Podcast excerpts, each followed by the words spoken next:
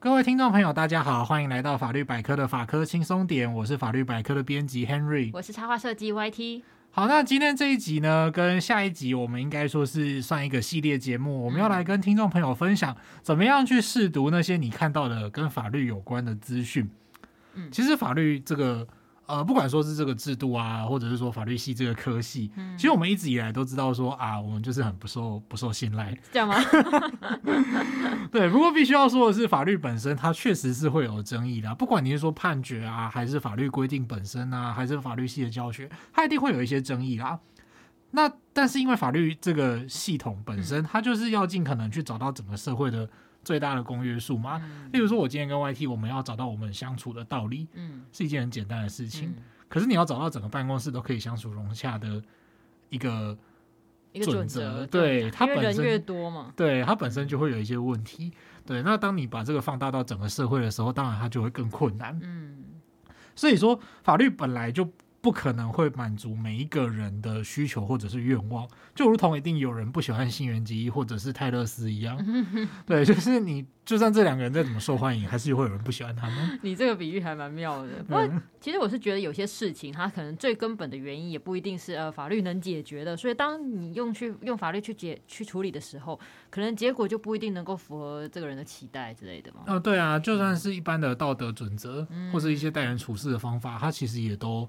哦，每个人都会有每个人的观点吗？对，啊、对，不一定一样。嗯、好，那言归正传哦，为什么会突然聊到这个呢？就是呃，当你看到很多的新闻事件，或者是听到身边的一些人的故事的时候，有的听众朋友啊，他可能就会觉得很奇怪，哎，为什么法官为什么会这样判？嗯，然后跟哎，为什么会发生这种事情？为什么这么好笑？嗯，那这时候如果你想要看更多的故事，或者是了解到事件的来龙去脉。只要这件事情他有上法院的话，其实你就有机会找到判决书来看。嗯，那因为之前呢，我有听 Henry 已经我们在聊的内容都常常会分享一些光怪陆离的判决嘛。对。所以我大致上已经知道他可以去哪里找。不过因为还是我还是觉得他要实际要请这 Henry 来介绍一下，到底要在哪里才能看到这些判决书？是要到法院吗？还是只要上网就可以了？在这边其实有一个先决的要件，就是说你一般如果没有什么特别的用途，你真的是想要凑热闹或者是学术用途的话，嗯，你就是去看判决就可以了。好，那我们会听到很多的名词啊，例如说什么法律座谈会啊，然后什么判例啊之类的，这对于一般人来说其实是不太重要的东西。诶，你你刚刚说那个判例是什么判决的参考范例吗之类的？啊，你可以这么说，就是这个我们后续再来谈啊。当然，很多人你在现在的。呃，新闻留言区里面，你有时候都还会看到有人会用“判例”这个字。哦，那我们就来呃，稍稍后会来讲一下这个是什么东西哈。嗯、那呃，首先呢，哦，今天这是一个实作的课程哦，有声书的概念，请各位听众朋友，如果就是正在用电脑听，或者你手边刚好就是你现在就可以用电脑的话，你可以打开法律百科的文章。嗯。哦，今天这好哈扣哦。对 你可以看到，就是由张学昌律师，我们的作者张学昌律师所撰写的。哎，一般民众可以查询判决吗？该怎么做？判决的暗号又是什么？有什么意义吗？这个呃，文章标题蛮比较长哦。嗯。那我们有。在我们会放在这一集的简介栏啊。那如果手边有电脑或平板的话，就欢迎各位听众朋友实做。嗯，嗯，非常疲倦的一集。对，感觉手会很忙碌，耳朵也要只专心听。对，法科轻松点有史以来最哈扣的一集。嗯，一般人查判决的目的其实可能很多啊，就是像我们刚刚讲的，你可能看到一则新闻之后觉得哦，看热闹，或者是说你很好奇为什么法官这么判。嗯，其实我觉得这个东西都是你要去。呃，怎么讲？例如说，你今天是各位，如果是运动赛事的球迷，嗯、你都会讨厌一种人叫 box 迷，嗯，哦，就是你就是看完赛后报道，嗯，或者是看完一些数据之后，你就说啊，这队怎么打那么烂？哦，他没有看那个过程，实际的这个打球的比赛的过程。对，然后你就被骂，就是什么云球迷啊之类的。哦、对，就是如果你是你是运动赛事的球迷，你就会知道说，哎，这个东西它是过程比较重要，啊、嗯呃，就是说。过程才可以展现出那个呃高潮迭起的部分，或者是为什么会导出这样的结果吗？那呃，所以说就如同你看判决，跟你是单纯去看新闻一样，新闻报道它其实本身它就是一个比较片面的东西，或者是一个结论，它不一定会忠实的呈现一些里面的曲折离奇给你。好，那这个时候如果你觉得想要了解更多的话，你不一定是说看了一个新闻，或者是甚至看了一个标题，你就骂说啊法官又来了，然后就把这个报道关掉。啊，与其这样子，不如说你真正去找判决来看，然后更理解说判决到底讲了什么，你可能才会觉得说，哦，它到底是哪里合理或哪里不合理这样。好，那呃，不管你是基于什么样的理由啊，如果你想要去找到判决的话呢，你可以到司法院的法学资料检索系统去逛一下。哦，然后到那个裁判书查询的栏位去输入关键字做查询。好，我就看大家现在有没有就是手边拿起手机，或者是直接用电脑可以 Google 搜寻，就刚刚讲的这个法学资料检索系统，就可以找到它的连接。那你进去以后，它有个点选它的首页，还有一个叫裁判书系统，或是你要点选裁判书查询，这两个都会导到同一个页面去。那我身为一个这个吃瓜的群众啊，通常我也不会知道什么法院名称，因为上面有提示说，哎，你可以填入法院名称，还有暗号那一些的。那想要知道说有没有什么建议设定的关键字的方向，比如说，哎，我想要查询窃盗好了，我就直接输入窃盗吗？但我想说捞出来的资料会不会超级多的？哦，会啊，你输入窃盗可能一定会，不是可能一定会有上万笔。对 对，那呃，其实这个条件的查询的部分哈，你可以从一些呃周边的观点去看，就是说。嗯你收集到哪些资讯？例如说，你是从新闻看到的、嗯、啊，那新闻通常会告诉你说什么？诶、欸，高雄、花莲、台北某某地方，哦、对，他会有什么样的人？然后这个人他可能是什么？周姓妇人，然后什么李姓男子，嗯，对，然后什么中立选民啊，不是他，李李姓中立，好不好笑？好，那你可能就会找到一些周边的资讯，那你就可以把它输入进去哈。嗯、呃，例如说，我们举一个例子，是之前曾经有一个判决非常有名，就是有一个住在台南的阿伯，嗯、他下班之后就是绕路去吃呃咸粥当早餐，带来南宫咸糜啦，哦，哎，你可以讲咸糜做扎灯，嗯，然后你。在这个途中呢，这个阿北就是出了车祸。嗯、那法官就认定说，就是这是在下班途中的职灾，然后说就是台南人一定会就是转弯去那边吃咸糜，这是很正常的事情。嗯、哦，你不可能要求一个阿北在路上买什么美而美来吃。嗯、哦，这是他的人生的享受。嗯、所以这个判决就引起了非常多的讨论哦。那当然，食物的部分是另外一个美学的问题，我们就在此按下不表。嗯如果你真的想要看这个判决是怎么去说明的话，你就可以去法学资料检索系统里面找。所以，如果我要看这个判决，我就直接搜寻“咸州”两个字吗？啊，可以啊，可以。哦哦哦 对，如果你不知道怎么搜寻的话呢，嗯、你就可以参考你打开那个栏位之后，它右边会有一个。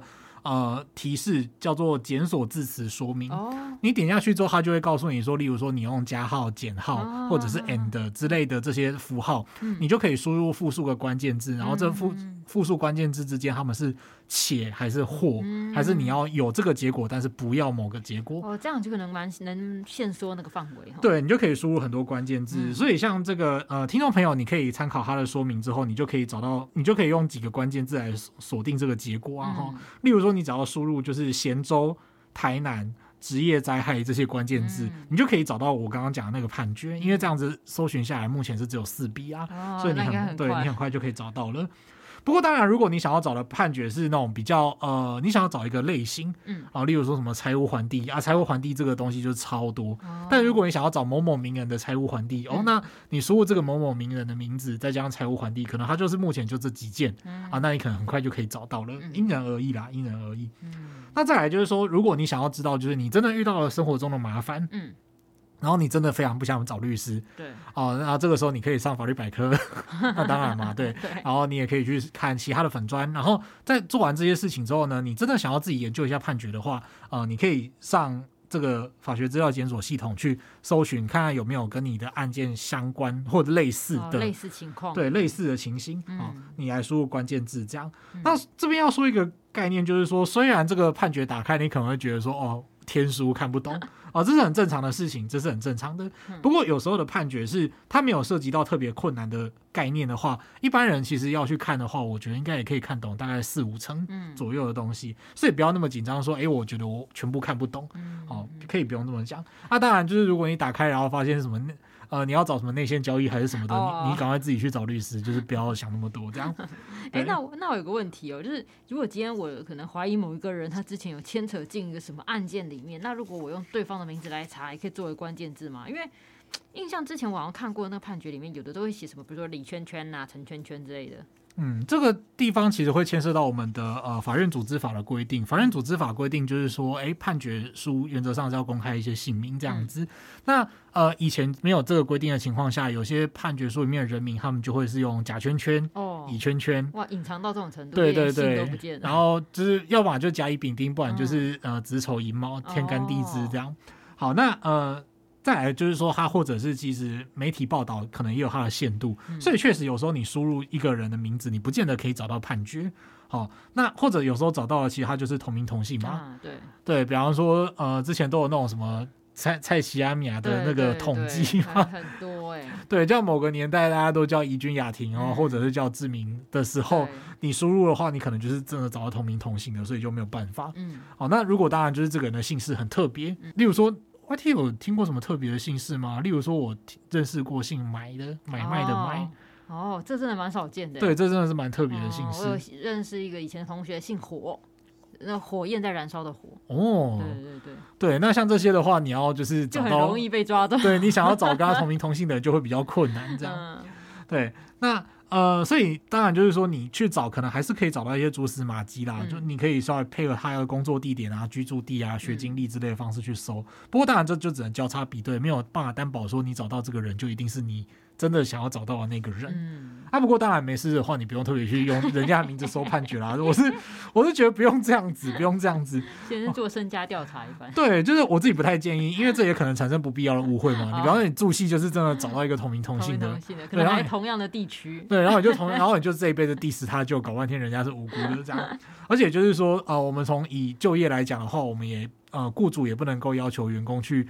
呃，提供一些什么犯罪前科记录之类的吗？嗯、对，除非你是特殊的行业，例如说保全业等等的。嗯、好，所以说这个东西就是你平常不要每次去做，想要做这件事情，除非真的是很特别的状况，例如说你即将跟这个人结婚，你想要确认你 结婚的这个对象到底是好还是不好，有没有之前留下一些案子？对，你可以努力找一下之类的。就我发现他有什么枪炮，然后还有性侵纵火前科的话，那、啊、那你决定不要跟他结婚，这个我可以接受啦。嗯，对。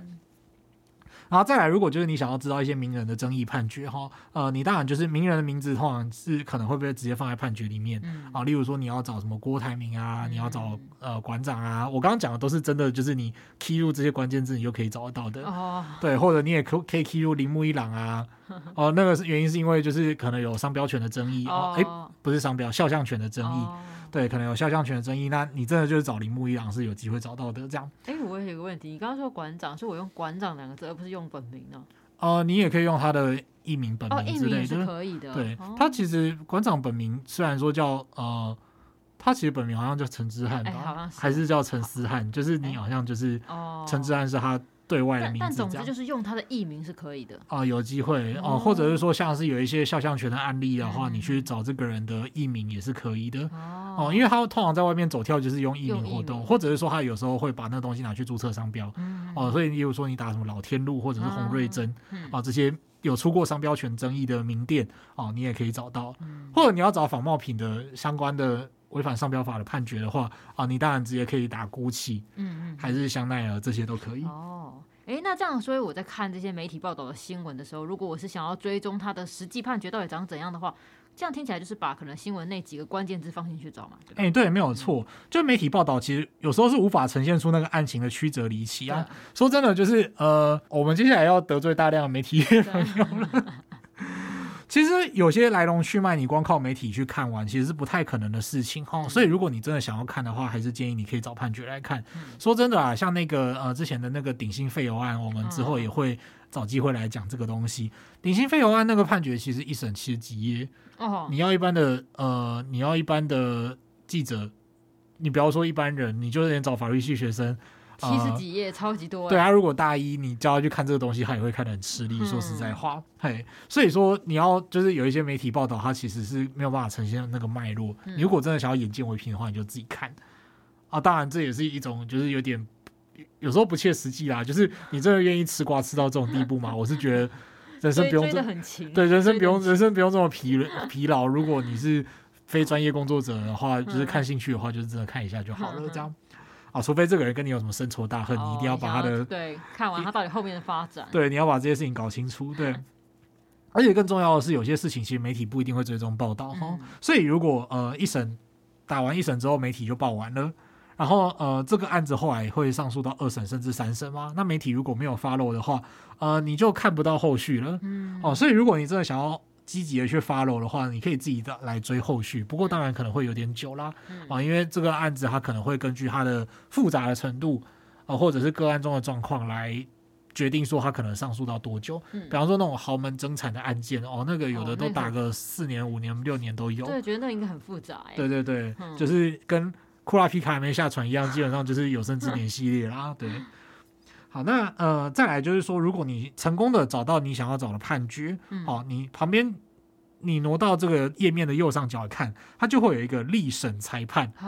就历来审判的、历来审理裁判的那个栏位，对，它就是你可以参考一下。就是说，我们挪过去，你就会看到说，他如果你找到的是第一审判决，嗯，但是这个案子其实有上到二审、三审，他就会直接给你二审、三审的连接。哦，那还蛮贴心的，等于其他级数都放在这了。对，你就可以点开，对，就是 YT 讲的对，就是其他级数都放在这里了，你就点开来看。哦，所以如果你遇到的是一般的三级三审，它旁边就是会。你找到地院的一审判决，它旁边会列高院的二审判决跟最高法院的三审判决给你看。啊，简易判决的话，它可能也会列出就是上诉审的判决等等。那如果说这个案子它就是没有上诉过，它一审判完就判完了。哦，比方说一审判完之后双方都没有上诉，那就这个案子就确定了嘛。啊，确定之后呢，原则上就不会有什么问题，就是就是这一则判决。哎，那所以像所有的案子判决都会公开在这个系统吗？因为我刚刚想到说，像有一些是那种性侵害的案件啊，我觉得好像公开来对对受害者好像不是很好。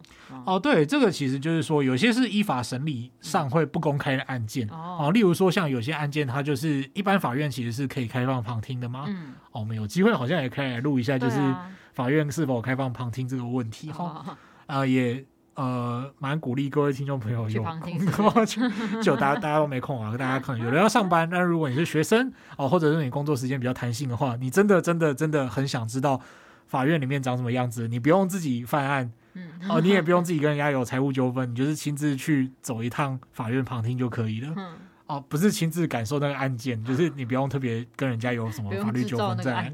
对对对对对，就是呃，怎么讲，很多。有时候有一些乡民意见啊，就是网络上的意见都会说，哦，法官，比方说法官在承办医疗案件的时候，一定要去医院实习一下啊。啊，说真的，我是觉得不用这么。不用那么严苛啦。对对，我觉得这个应该没有时间吧？这到底那那个案子要判多久？对，所以你搞了好像说你要具备法官要什么都能判，然后他要具备某个专业，然后他就是可能六十岁才能当法官，因为他要有 长期的时间都要经营在其他的专业里面。然后可能判，比如说跟营这个食物有关，他可能要去考个营养师啊什么。对，然后还要有什么一级厨师执照之类的，就不要那么严苛哈。各位想想看，你在批评司法之前，其实你也没有真的进法院工作过，对，所以。不要这么严苛，大家不要这么严格嘛。好，那有回到拉回来正传，就是说有些案件它其实，在法院的审理上是呃不公开的哈、嗯，所以说你有的案子可以去旁听，但有的案子你可能就被请出来，它可能就会涉及到一些呃性侵啊，然后性骚啊这些呃，他会对当事人的隐私造成一些伤害的那种，他连遇到他的对照可能都会很害怕的，所以可能需要去隔离询问啊，还是什么的。那这种时候当然就是不能开放旁听。嗯，好，所以说。他的判决书也有可能会因为这个原因就在公开的系统查询不到，那这些都会相对来说有迹可循，它会涉及到个案的隐私。好，例如说像是性侵害犯罪防治法啊，然后少年事件处理法，或者是儿少福利法、家暴法，然后儿少性剥削条例这些，它针对个案当中的当事人，他可能出于保护哦，例如说他是被害人，或者也有可能是说让他有机会重新做人哦，例如说少年。他不会因为就是年轻时的过错去影响到他一生，所以会适度的遮蔽个案资讯。讲到这个，YT 有听过一个，这我很尴尬，这我不能讲名字，但是其实大家都知道他的名字，对对对，大家都知道他的名字，但是我讲了就反而会失去那个立法目的。哦，这个人姓田，然后他涉嫌就是去呃对女同学有性侵的举动，这样。好，那那个时候这个。其实原原因就是因为他犯案的时候，他才还是少年事件处理法里面讲的少年，哦，所以相关的程序就会尽可能去遮蔽。可是却有一派呃，却有一部分的人哦，他不管他是出于什么样的目的，他可能基于说伸张正义啊，也有可能是真的跟这个田姓少年有仇。那总之那个时候就说，为什么要不公布他的姓名？为什么就是不公开审理啊？就是你把他的名字遮蔽起来，是不是想要压案子？啊，必须要澄清的是，这些其实都不是哈。适度遮蔽个案资讯是。少事法本身就基于说，哎，你要让这个少年可以重新做人。他年轻的时候，就是我们之前讲到在少司法那集的节目里面，我们没有讲到嘛，就是说少年这个东西就像金沙一样，就是他要一颗一层的，一颗一颗一层一层的被保护起来。就是说，我们并不是说少年犯错就一定要去很严苛的对待他，因为少年本身就是一个。还没有成熟的个体。嗯，哦，那当然我们不是否认否定说就是哦，那所以少年就可以随便犯案吗？其实不是。嗯，但是就是少年在审理的过程当中，他还是要维持一定的隐秘性，而不能说，哎，他做错了，然后如果我们未来有矫正他的机会。然后你今天把这些公东西公布出来的话，你会导致他一辈子都不受信任。那这样少年就永远没办法走上复归社会的那条路。嗯，好、哦，那对等于说你很年轻的就让他社会性死亡，这样、嗯、这其实，在少司法里面是有想要去避免的。所以你刚刚意思就是说，他只要是未成年的话，不论他今天是加害者和受害者，受害者就不讲。如果他就算他今天是加害者，但只要未成年，他都不会公开。对，基本上就是不会在什么新闻纸还是哪里，嗯、就是法院判决去做公开他姓名的动作。嗯、就是即使公开，你查到他也会。变成 A 圈圈、假圈圈、哦、啊，更有可能的就是你查不到，他就是依法不公开的案件。嗯，好，好，呃，所以我们回头讲这个田姓少年，对，所以其实呃，当时有些反对意见其实是出于对少司法立法目的的呃不了解，或者是没有讨论到这个地方，我觉得有必要澄清一下。嗯、当然，你可以去质疑这个目的本身，嗯，好，但是你要说就是把他名字遮起来，就是企图在包庇他，我可以说就是这其实是算是一个误会啦，这样子。嗯好，那至于这个东西，就是这个甜心少年到底是谁呢？我相信就是很多人会知道啦，我就不讲了。你就已经讲了姓氏，大家应该会了然于心了，对不对？对对对。好，那另外像是就是家事案件哦，家事事件的话，它就是很常见，因为它涉及到的是未成年子女的侵权哈，就是这未成年子女要由谁来监护啊，然后抚养费谁出？那因为这都是别人的家务事，然后再加上说，就是可能会对这个未成年子女本身造成一定的伤害哦，就是说呃。比方说，同学真的用他的名字去找判决书，对啊，然后就找到了哦，原来你爸妈离婚了，然后你是没有人要的野种，哈哈，就是像这种像这种场面，就是我们是希望说不要发生。你这样讲的很顺，这好像是以前八点档常见的剧情，就是乡土剧，不知道为什么，对，不知道为什么，就是什么男主角身世可怜的时候，然后都会被人家抓出来嘲笑之类的。哦、好啦，呃，当然这是一个不好的行为，就是请大家千万不要模仿这样。嗯、好，呃，那再来就是说。所以像是这个假释事件的部分，它其实也会因为它的审理就是不公开，那相对来讲，它的判决书什么的，也有可能在网络上是查不到的，它不会公开给一般的民众看。哦，那这个我觉得这蛮有道理的。这个，因为你想想看，那个如果你刚刚讲家事的情况，他可能过程有争夺侵权嘛。那争夺侵权过程中，我觉得有时候难免会发展到比较不好看，什么互揭疮疤的程度啊。那我觉得想说未成年的孩子的事情，可能多少也会出现在里面。被被公开的话，好像不太好。嗯，没有错。嗯、好，那最后一个呢，就是说像是呃智慧财产及商业法院组织法的规定哦。嗯。那这个东西，它就是会，因为它在审理的案件当中，可能会涉及到当事人或第三人的营业秘密，哦，例如说什么半导体的制成啊、可口可乐的配方啊之类的，那这些东西就不可以揭露，这可以理解吧？嗯，就跟美味蟹堡的秘方一定要是秘方嘛，你公布了就不是秘方了，或者一兰拉面啊，你这个东西公布就不是秘方了，哦，所以说你在这个地方，呃。因为是赖以生财的秘密，所以说公开的话会对当事人造成或第三人造成影响，这个时候就会去呃把它遮蔽起来。哎，那像这个判决书有时候这真的是都蛮长，像你刚刚说有七十几页，到底要怎么看懂这内容啊？呃，其实在，在呃法律百科网站上面哈，我们有嗯非常厉害的作者哦，就是教大家怎么看民事跟刑事的判决书。大家可以上法律百科网站搜寻啊，杨淑婷律师的呃如何阅读懂判决书，然后民事跟刑事的判决，还有上下两篇这样子啊。听众朋友如果想要了解的话，就可以在法律百科网站上搜寻判决书，然后你找到这个文章就可以参考。嗯，哎，那我问哥哦，像刚刚讲的判决书很长嘛？那通常，呃，像我们在节目里面 Henry 分享的那一些啊。比如说什么深蹲到对的人这种证据的内容，通常是要看判决书哪个部分呢？我现在就是要增加大家去看判决书的吸引力。问题是说，我们之前看到，例如说，这其实就是你 各位听众朋友，如果在新闻报纸上面看，常常看到就是有一些这种很咸湿的哎，对，新闻。很光怪陆离，对，都是什么 什么小三咸湿对话铺之类的，然后你就看，就觉得有些人真的很强，就是为什么会把这些东西写出来，然后写在部落格或者发在 IG 线动，然后如果你想要看他们到底写了什么东西，那呃，这个东西你要怎么找？嗯，就是呃，这个我们之前在配偶权的判决。在配偶权的节目里面，我们好像有稍微讲到这个东西嘛。啊，有的小三跟小王啊，他们可能就会互相传一些什么闲私对话。对，像刚刚 YT 讲的那个，就是什么深蹲的那个。对，他就是什么呃，传说深蹲练了半辈子，终于练，终于遇到对的人之类的。哦、对，然后什么不敢顶撞哥哥，只想被哥哥顶撞。好，好，这个这个我相信就是一般听众朋友，就是你听得懂的就听得懂，然后听不懂就算了，这没有关系哈。好，完了这集又要被黄标了。没有，那那所以这这些要到到去哪里来找？哪里找？呃，就是说你可以看到新闻之后，就像我们刚刚用的技巧哦，例如说他可能都会说什么新北市健身教练某某某哦，他通常都会有一个化名啦，但是你就是知道说哦。大家可能发生在哪里哦？地点啊，不管是新北也好，苗栗也好，桃园也好，它会有一个地点。然后再来呢，就是说，哎，他是从事什么产业嘛？例如说什么健身房，然后什么哎，半导体公司，还是什么？哦、我刚刚讲的都是实际上发生过，就是有外遇的，什么哎，什么科技厂经理出轨之类的。记忆力很好哎、欸，不是因为这种事情，就是他通常都会在那个呃新闻网，就是他通常都会是很头条很前面，哦、就是很容易被点阅。嗯。各位听众朋友，真的对这些有兴趣吗？啊，不排除可能没有 这样子，就有兴趣也没关系啊。然后如果你真的想看的话，你还是可以去找一下。嗯，对，那通常就是说读判决书，就是你如果觉得又有有乐趣的话，顶多就是乐趣在这些地方啦。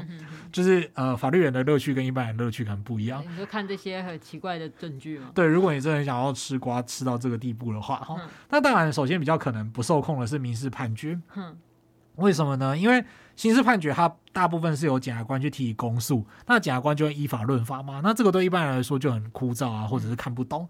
那如果是民事的话呢？如果双方都没有请律师，他们可能就会大吵大闹。嗯、啊，这边就是请各位听众朋友不要就是太那个，就是的确有时候你没有请律师的话，有时候双方讲出来的主张确实会因为跟法律无关。然后呃，在个案当中，你可能就会对专业人士来讲，可能就会觉得说，哎，你。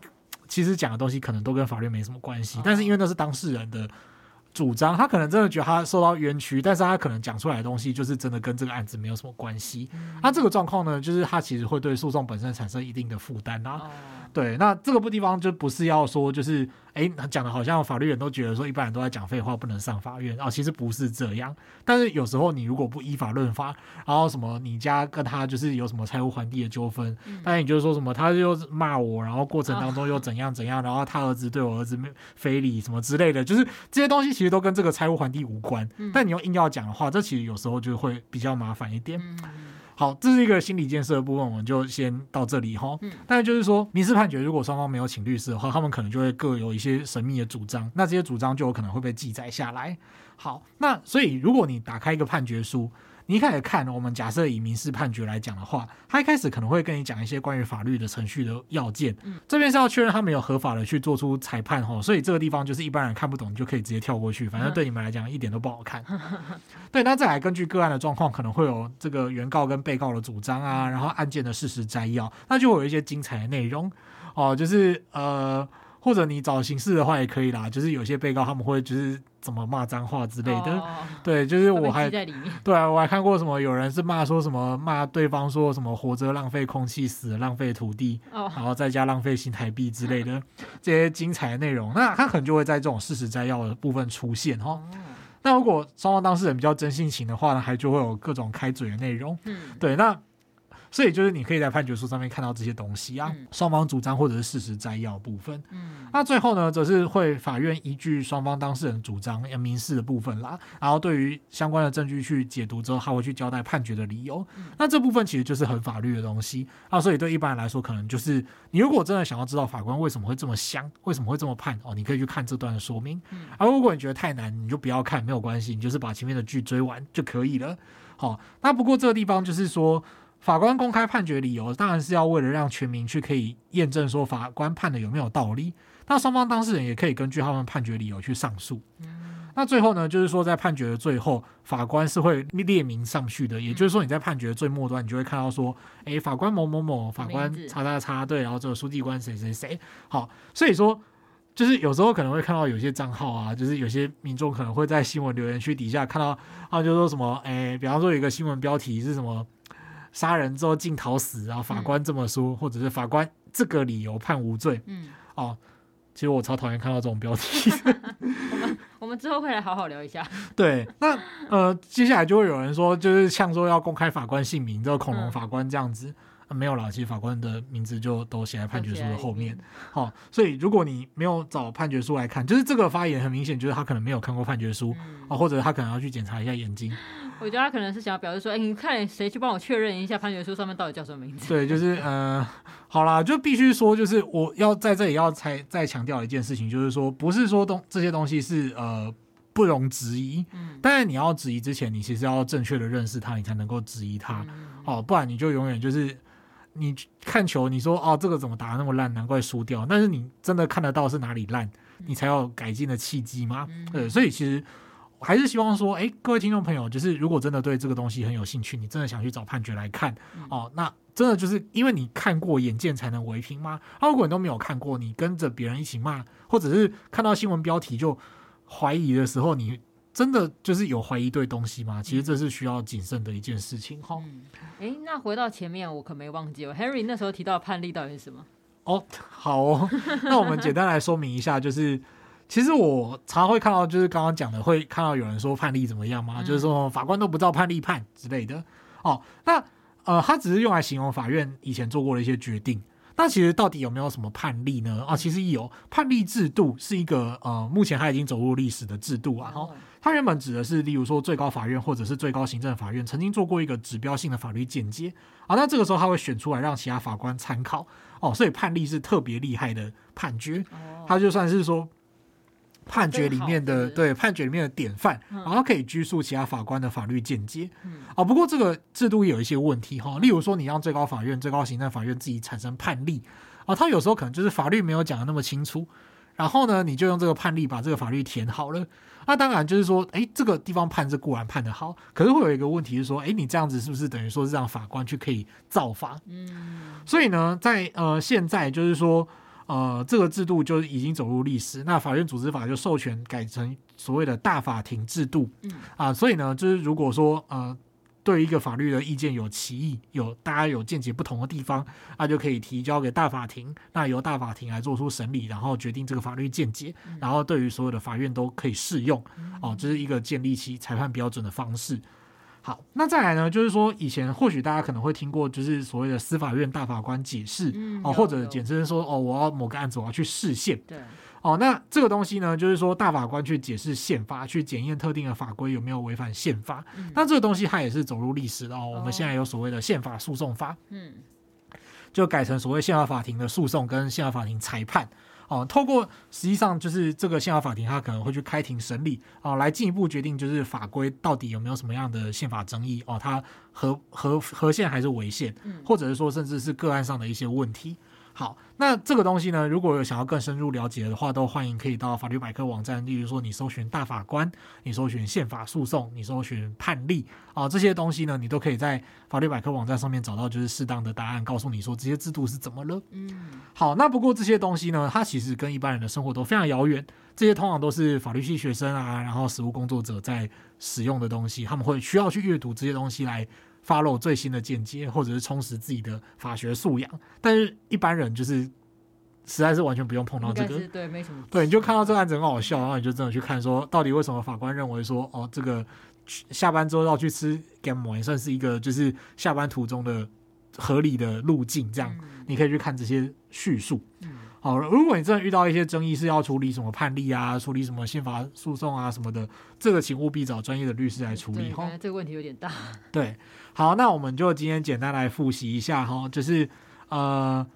其实我们今天也没有特别讲过什么法律内容，就是告诉大家说，哎，怎么去看判决？对，如果你真的好奇的话呢，就是你还是可以去找判决书来看。那你要怎么去找判决书呢？你可以到呃法律百科网站找一些教学的文章。那再来呢，就是到司法院的法学资料检索系统去逛逛。哦，那附带一提，当然你也可以去看全国法规资料库，就是全国法规资料库收集了各个不同的呃法规的汇编。哦，你可以在里面找到就是绝大部分的法规这样。那再来呢，就是说。如果呃你在看一个新闻报道的时候，你真的会感到疑惑，其实还是蛮建议说，你可以真的去找判决来看，它不一定是你看不懂的东西，就或者即使你只看得懂里面的几层，你还是可以知道借此判断说，哎，新闻报道讲的到底对不对？哦，就是呃我们要正确的认识一样东西，才能够去批判一个东西，这是我们在。呃，不管是我们做网站也好啊，或者是我们做节目，然后我去收集素材的时候也好，其实都会觉得说，哦，新闻报道底下的一些反应有时候是直觉的，但是它其实并不不一定跟事实相符。嗯、那如果说呃大家都有更能够辨别这个资料正确性的方式的话，哦，比方说你真的就是去找判决书，它真的不会花你特别多多的时间跟代价。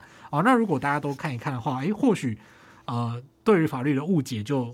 可以稍微解开一点嘛？嗯、对，大概是这样子。嗯，今天我们跟大家就是分享到底要怎么去找这个判决、看判决的方式。那 Henry 也曾在节目中分享过不少，我觉得蛮精彩的判决书内容。对，可以听到我们以前的节目，如果提到一些判决的话，大家都可以去找找看。对，可以再去用那些关键字搜看看。我建议大家其实真的是尝试可以用看看，也许就是一试成主顾吧。对，你可以在 你可以在那个系统上面追连 追其他的连载。对对对。对那我们今天这集就到这边喽。好，那今天节目就到这里，非常感谢各位听众。嗯、那如果喜欢我们的频道的话，记得订阅我们的频道，并且按五颗星。如果你对于节目有什么建议或是想法，都欢迎留言或填写回馈单，让我们知道。如果对生活法律有兴趣，或者是有各种疑难杂症，都欢迎 Google 搜寻法律百科，就可以找到我们。拜拜，拜拜。